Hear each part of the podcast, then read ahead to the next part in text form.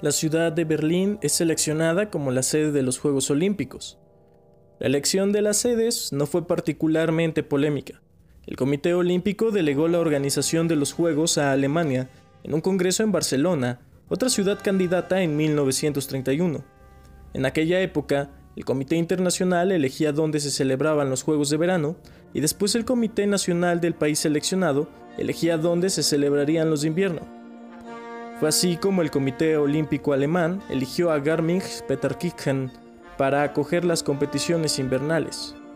Un hecho que aventajó considerablemente a Berlín como la sede fue que había sido seleccionada para los Juegos Olímpicos de 1916, que tuvieron que ser cancelados a causa de la Gran Guerra. Todo marchaba con cierta normalidad, pero poco después de un año transcurrido, Adolf Hitler se convierte en el canciller de Alemania. Con el ascenso del poder del partido nazi, en enero de 1933, se vino una violenta campaña de segregación racial que comenzó en abril de ese mismo año. Los judíos fueron excluidos de clubes y federaciones deportivas, y al igual que en muchos aspectos de la vida social, fueron excluidos de las instalaciones deportivas. Muchos comités nacionales comenzaron a dudar de la ética de celebrar las Olimpiadas en Alemania bajo estas circunstancias. En Estados Unidos, Avery Brundish el presidente del Comité Olímpico Nacional fue el primero en proponer que se le retirase la organización a Alemania. Estaba preocupado principalmente por las restricciones deportivas que se aplicaban sobre los judíos. Jeremiah Mahoney, presidente de la Federación Estadounidense de Atletismo, declaró que al imponer condiciones religiosas y raciales quebranta el espíritu de los Juegos Olímpicos, y que participar en un evento así es equivalente a apoyar a Hitler.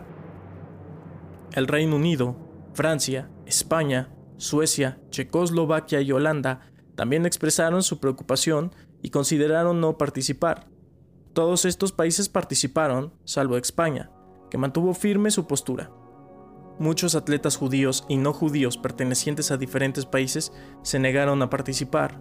Nunca antes habían participado tantos países en unos Juegos Olímpicos. En los meses previos y durante los Juegos, la política antisemita cesó al punto de casi desaparecer. Esto con el fin de no mostrar a los miles de visitantes el lado oscuro del régimen, los letreros que eran comunes en los negocios, Juden sind nicht Los judíos no son deseados, fueron retirados por orden de Hitler, esto por consejo de un belga que formaba parte del Comité Olímpico Internacional. Incluso Alemania incluyó en su delegación a Helen Meyer, una espadachina judía, en su equipo de esgrima. Meyer logró una medalla de plata,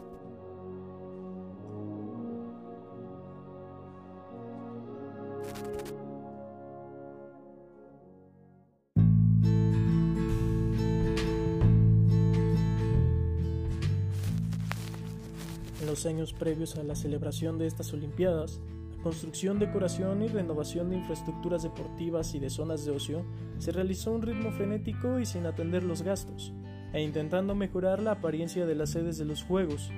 El centro de las mayores atenciones sería naturalmente el Estadio Olímpico de Berlín.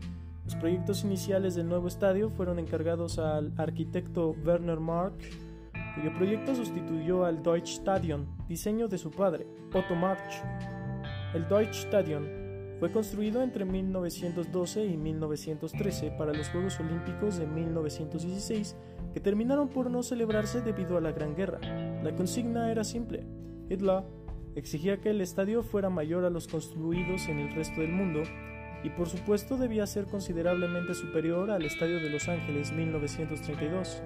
Hitler tuvo problemas durante las obras alegando la pequeñez del proyecto Debido a esto sumaron al arquitecto Albert Speer, que posteriormente sería el ministro de Armamento y Producción de Guerra. Speer había participado en proyectos como el Campus Zeppelin, que fue grabado para la película de Leni Riefenstahl, El triunfo de la voluntad, y también participó en el diseño de la Catedral de la Luz. Mientras tanto, en España, que había mantenido firme su decisión de no participar en las Olimpiadas, la Segunda República estaba poniendo en marcha los planes para unas Olimpiadas populares, un evento que sería alternativo a las Olimpiadas convencionales a modo de protesta por no habérsele retirado la planeación de las Olimpiadas a Alemania. La asistencia en este evento era mayor que la de Berlín, Se inscribieron 6.000 atletas de 22 naciones, incluso dieron oportunidad de participar equipos no estatales como el Marruecos francés, el Marruecos español, Alsacia, Cataluña, Galicia y País Vasco. Las delegaciones alemana e italiana estaban conformadas por exiliados políticos de dichos países y también existió la delegación conformada por judíos exiliados. Se usarían los edificios y hoteles construidos para la Exposición Internacional de 1929 para alojar atletas y el estado Montjuic sería la sede. Todo estaba listo para la celebración de los Juegos Populares en España. Un estado totalitario armonizará en España el funcionamiento de todas las capacidades y energías del país, en el que dentro de la unidad nacional el trabajo, estimado como el más ineludible de los deberes, será el único exponente de la voluntad popular. Pero el estallido de la guerra civil en España causó que las Olimpiadas fueran canceladas a toda prisa. Muchos atletas no pudieron llegar a España debido al cierre con la frontera francesa, otros que ya estaban en la ciudad huyeron precipitadamente y al menos 200 atletas como Clara Tellman permanecieron en España y se quedaron a luchar en las milicias obreras para reinstaurar la República.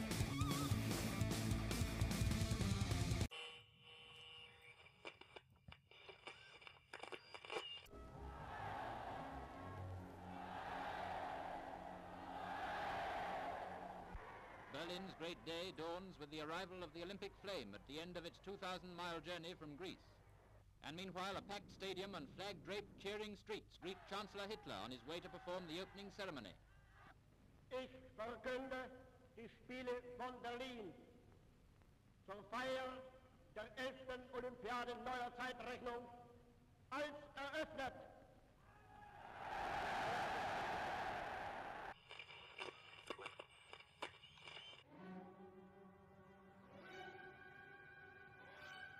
El 7 de marzo de 1936, 22.000 efectivos de la Wehrmacht alemana ingresaron al territorio de Renania. Antiguamente Renania había sido el impulso industrial de Alemania, pero tras la Primera Guerra Mundial les fue retirado este territorio, a modo de compensación por los daños causados por la guerra. Sin embargo, el canciller Adolf Hitler creía que este territorio había sido bien ganado por los alemanes, así que planeó su invasión. A pesar de que este territorio estaba custodiado por el ejército francés, los alemanes no encontraron oposición en el camino.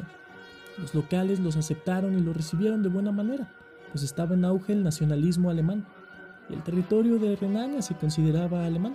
De este modo, los alemanes concretaron la militarización de Renania, sin disparar ni una sola bala.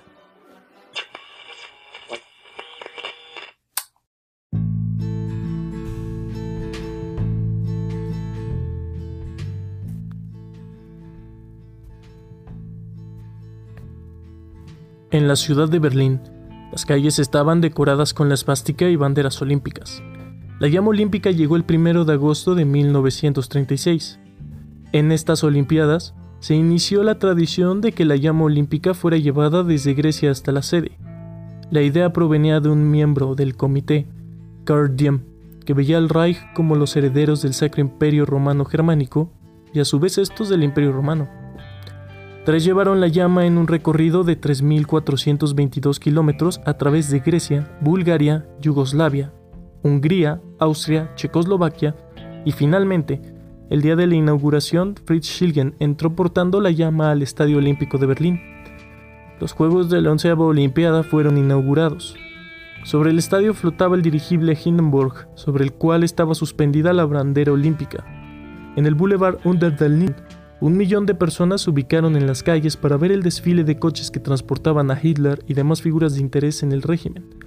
El estadio abarrotado presenció la entrada del alto mando y una orquesta de 30 trompetas saludó a Hitler cuando éste entró al estadio. Y Richard Strauss dirigió un coro de 3.000 personas entonando Deutschland, Deutschland über alles, el himno alemán, y el Hearts des Lied, himno del partido nazi. Strauss también dirigió a la orquesta para interpretar el himno olímpico. Muchas de las delegaciones que entraron al estadio durante la ceremonia inaugural practicaron el saludo nazi al pasar al frente de Hitler. Estados Unidos e Inglaterra se abstuvieron. Por todo el estadio había cámaras para capturar los momentos de las Olimpiadas. Esto fue por encargo de la actriz y cineasta Leni Riefenstahl, que había trabajado antes para el Estado. Entre sus obras notables están La Luz Azul, El Triunfo de la Voluntad, Olimpia, un documental acerca de esta edición de las Olimpiadas y los juicios de Nuremberg.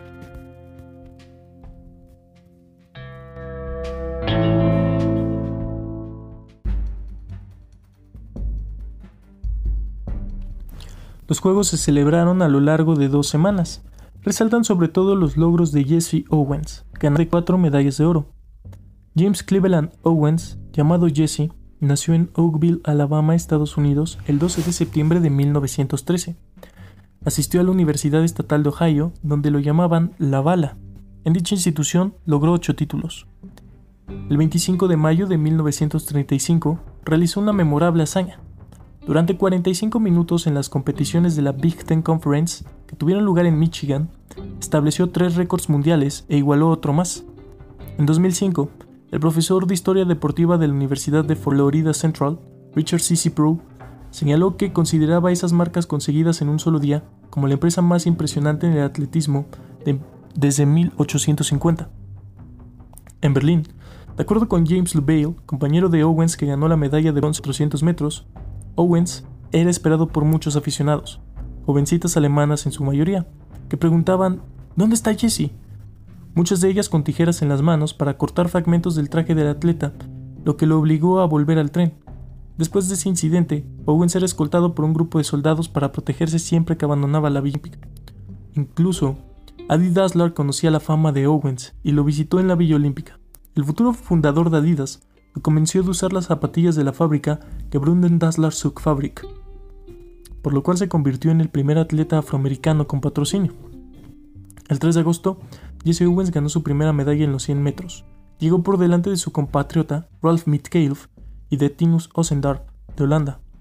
Al día siguiente, Owens ganó su segunda medalla en salto de longitud, con una marca de 8,6 metros, aunque posteriormente sería revelado que una recomendación técnica del alemán Luz Long fue fundamental en este triunfo, jugando la prueba de salto de longitud, y Ludwig Long comenzó con un récord olímpico mientras los dos primeros saltos de Owens fueron anulados. Long se acercó a Owens, suponiendo que le estaban anulando los saltos para evitar que ganara, y le dijo que calculara su salto antes. Owens se llevó la medalla de oro, pero Luz Long no tuvo tanta suerte. No gozó de la inmunidad de ser medallista olímpico y fue reclutado por el ejército nazi. Murió en Italia, herido en una base que estaba en Sicilia, bajo dominio británico. El 5 de agosto ganó la carrera de 200 metros. Y el 9 de agosto, en su cuarta medalla, la carrera de relevos 4 Jesse Owens, Rolf Mitkelf, Frank Wyckoff y Foy Drappler establecieron un nuevo récord mundial de 39,8 segundos. No fue hasta Los Ángeles 1984 que Carl Lewis repitió la hazaña ganando cuatro medallas de oro en los mismos eventos. Uno de los rumores que más han circulado es que Hitler se rehusó a darle la mano a Owens. De este hecho hay varias versiones. Por un lado, el ya mencionado Albert Speer menciona que Hitler estaba muy molesto por los triunfos del negro estadounidense. Cualquiera que tuviese ancestros procedentes de la jungla era un salvaje. Su constitución física era mucho más fuerte que la de los blancos y por ello deberían haberse sido excluidos de los Juegos. Según las memorias de Jesse Owens, Hitler tenía controlado su tiempo tanto para llegar al estadio como para irse. Sucedió que debía marcharse antes de la ceremonia de entrega de medallas de los 100 metros, pero antes de que se fuera, yo me dirigí a aparecer a una transmisión televisiva y pasé cerca de donde él estaba. Él me saludó y yo le correspondí. Creo que es de mal gusto criticarle si no estás enterado de lo que realmente pasó. En una entrevista realizada en 2009, Siegfried Mischer, periodista alemán, afirmó que Owens llevaba en su cartera una fotografía de Hitler en la que le extendía la mano. Michner aseveró que Owens le enseñó esa fotografía y que éste le dijo que había sido uno de sus mejores momentos. Michner dijo que había sido tomada detrás del palco de honor y por lo tanto no había sido cubierta por la prensa. Varios historiadores sostienen que Hitler solo dio la mano a los dos primeros competidores en ganar medallas de toda la competición. Jesse Owens murió de cáncer de pulmón el 1 de marzo de 1980 en Tucson, Arizona. Tenía 66 años. El dormitorio donde se alojó durante los Juegos Olímpicos fue convertido en un museo con fotografías de sus hazañas durante la competición. También se puede encontrar una carta que fue interceptada por la Gestapo. En donde un admirador le recomendaba no darle la mano a Hitler.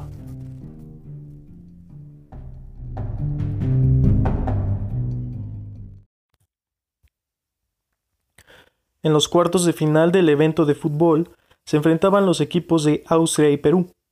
Perú ganaba 4 por 2 con un gol final del artillero peruano Teodoro Fernández Meizán, al que previamente le anularon 3 goles. Una versión dice que el nacido en Austria Adolf Hitler presionó al comité para anular el partido, alegando que los peruanos ingresaron al campo y atacaron a un jugador austriaco. Se anuló el marcador y se ordenó que el partido se volviera a jugar a puertas cerradas bajo la justificación de que en el partido anterior no hubieron suficientes medidas de seguridad para controlar a los aficionados, que en su mayoría eran austriacos y alemanes. Como señal de protesta contra estas acciones, que los peruanos consideraron como insultantes y discriminatorias, la delegación peruana se retiró del evento, dejando a Austria como ganadora por defecto. Colombia se retiró también en protesta. México, Argentina, Chile y Uruguay expresaron solidaridad con Perú. No tenemos fe en el atletismo europeo. Hemos venido aquí y hemos encontrado un puñado de comerciantes. Michael Dazo, miembro del Comité Olímpico Peruano. Mientras tanto, ante los ojos del alto mando nazi, Alemania era fulminada por Noruega en un partido que terminó 2 a 0. Para las semifinales, Noruega sería derrotada por Italia y Austria despacharía a Polonia. El 15 de agosto se jugaría la final en el Estadio Olímpico de Berlín, donde Italia se quedó con la medalla de oro, los austriacos con la plata y los noruegos con bronce.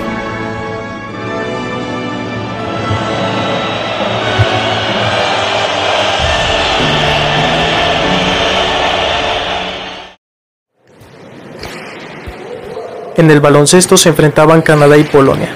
El partido terminó a favor de Canadá, y en un hecho sin precedentes, México llegó a la semifinal de baloncesto contra el acérrimo rival del norte, Estados Unidos, el cual terminó a la selección azteca. Sin embargo, la medalla de bronce la consiguieron al ganar 21 a 17 al equipo nacional de Polonia. De igual manera, Juan Gracia, Julio Mueller, Antonio Nava y Alberto Ramos se colgaron la medalla de bronce para México en polo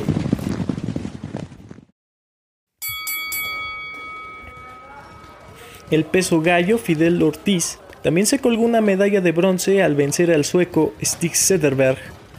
El boxeo era uno de los pocos deportes no segregados en Estados Unidos, y el boxeador Joe Louis era el orgullo afroamericano. El 19 de junio se dio la pelea entre Louis y Max Schmeling. Schmeling ganó por knockout y el ministro Joseph Goebbels proclamó que el triunfo de Schmeling era un triunfo para Alemania. Incluso en el semanario Der Schwarzkorps señalaron que la victoria de Schmeling era cuestión de prestigio para la raza aria. Eventos como este y la acusación de usar las Olimpiadas como motor de propaganda es conocido, pero cabría la pena preguntarnos, ¿qué es la raza aria?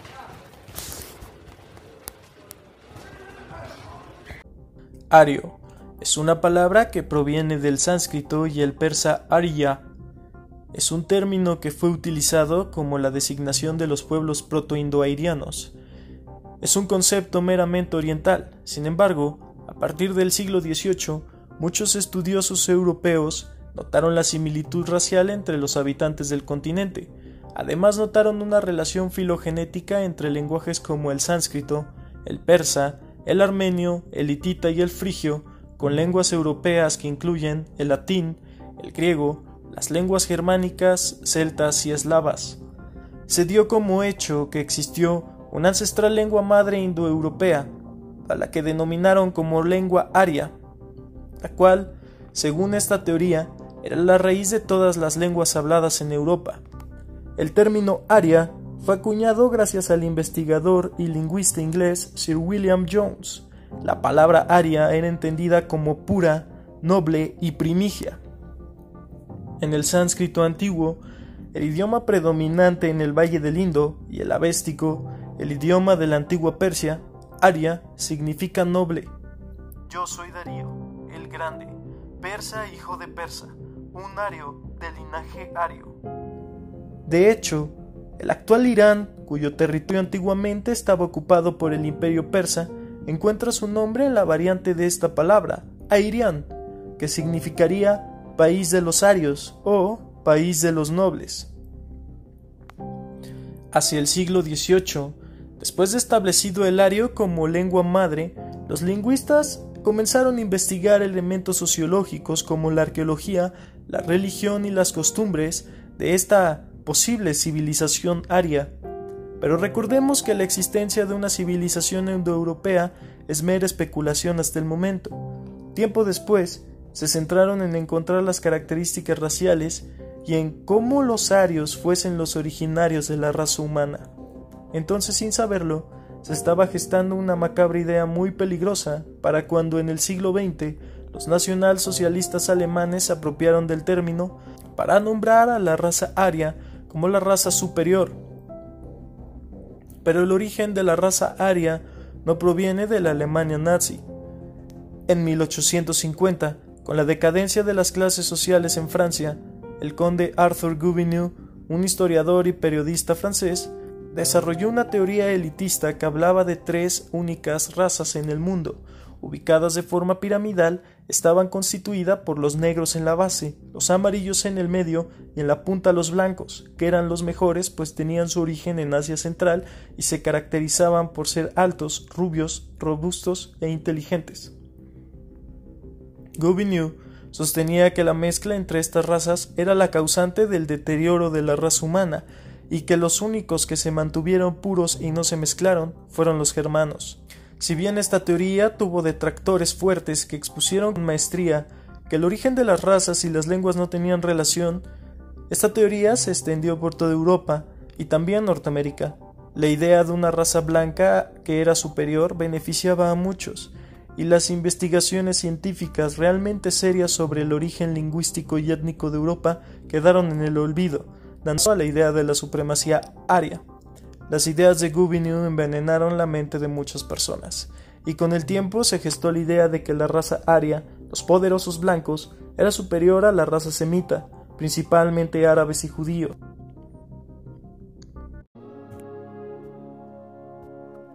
En 1938 se organizó una pelea de revancha en la que Lewis venció a Smelling en el primer asalto, la cobertura mediática y propagandística de estos juegos fue colosal y jamás antes vista. Más de 3.000 transmisiones radiofónicas para más de 50 países. Tan solo en Estados Unidos, más de 100 estaciones de radio dieron cobertura a relatos y transmisiones diarias. Fue la primera edición de las Olimpiadas en ser televisada. En total se estima que los Juegos tuvieron más de 4 millones de espectadores. El periodista americano William Schiller escribió, Creo y recelo bien que los nazis hayan logrado lo mejor con su propaganda. La escala nunca antes vista de los Juegos agradó a los atletas. Además dejaron muy buena imagen junto a los demás visitantes, especialmente a los hombres de negocios. Por su parte, el politólogo judeo-alemán Viktor Klemper veía bien que los Juegos hubieran sido, antes de nada, un acontecimiento político durante el cual se inculcara a los alemanes y a los extranjeros la unidad en la gloria y el espíritu pacífico del Tercer Reich. Las persecuciones a los judíos comenzarían tras el fin de los Juegos el 16 de agosto de 1936. Pese al furor de los Juegos, durante el año 1936, la economía alemana se encontraba de frente a una inmensa crisis económica con carencia de bienes de consumo provocada por el rearme acelerado. Muchos piensan que las medallas olímpicas de afroamericanos hicieron fallar los planes de Adolf Hitler de mostrar la superioridad de la raza aria, pero no lo fue. Alemania recaudó 89 medallas, seguida de Estados Unidos con 56 y Hungría con 16. El mundo elogió la capacidad organizativa y la hospitalidad de Alemania. Incluso el New York Times hizo un artículo al respecto, donde hablaban de cómo Alemania volvió a la comunidad mundial Tres años después, el amable y pacífico vecino del norte, usando la famosa técnica Blitzkrieg en la operación Caso Blanco, con el fin de anexar territorios perdidos en la Primera Guerra Mundial, invade Polonia.